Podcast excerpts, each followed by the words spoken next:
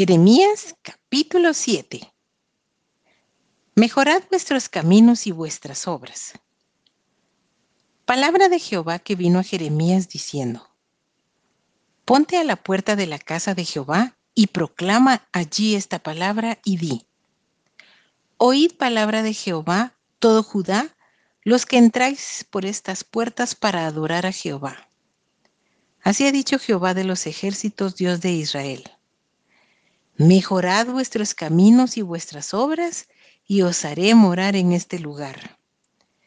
No fiéis en palabras de mentira diciendo, templo de Jehová, templo de Jehová, templo de Jehová es este. Pero si mejorareis cumplidamente vuestros caminos y vuestras obras, si con verdad hiciereis justicia entre el hombre y su prójimo, y no oprimiereis al extranjero, al huérfano y a la viuda, ni en este lugar derramareis la sangre inocente, ni anduviereis en pos de dioses ajenos para mal vuestro, os haré morar en este lugar, en la tierra que di a vuestros padres para siempre. He aquí vosotros confiáis en palabras de mentira que no aprovechan, hurtando, matando, adulterando, jurando en falso e incensando a Baal y andando tras dioses extraños que no conocisteis. Vendréis y os pondréis delante de mí en esta casa sobre la cual es invocado mi nombre y diréis, ¿librados somos para seguir haciendo todas estas abominaciones? ¿Es cueva de ladrones delante de vuestros ojos esta casa sobre la cual es invocado mi nombre? He aquí que también yo lo veo, dice Jehová. Andad ahora a mi lugar en Silo, donde hice morar mi nombre al principio, y ved lo que le hice por la maldad de mi pueblo Israel. Ahora pues, por cuanto vosotros habéis hecho todas estas obras, dice Jehová, y aunque os hablé desde temprano y sin cesar, no oísteis y os llamé y no respondisteis. Haré también a esta casa sobre la cual es invocado mi nombre, en la que vosotros confiáis, y a este lugar que di a vosotros y a vuestros padres, como hice asilo. Os echaré de mi presencia, como eché a todos vuestros hermanos, a toda la generación de Efraín. Tú pues, no ores por este pueblo, ni levantes por ellos clamor, ni oración, ni me ruegues, porque no te oiré. ¿No ves lo que estos hacen en las ciudades de Judá y en las calles de Jerusalén? Los hijos recogen la leña, los padres encienden el fuego y las mujeres amasan la masa para hacer tortas a la reina del cielo y para hacer ofrendas a dioses ajenos para provocarme a ira. ¿Me provocarán ellos a ira? dice Jehová. ¿No obran más bien ellos mismos su propia confusión? Por tanto, así ha dicho Jehová el Señor.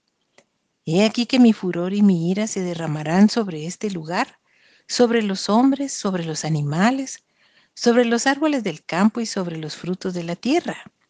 Se encenderán y no se apagarán. Castigo de la rebelión de Judá. Así ha dicho Jehová de los ejércitos, Dios de Israel.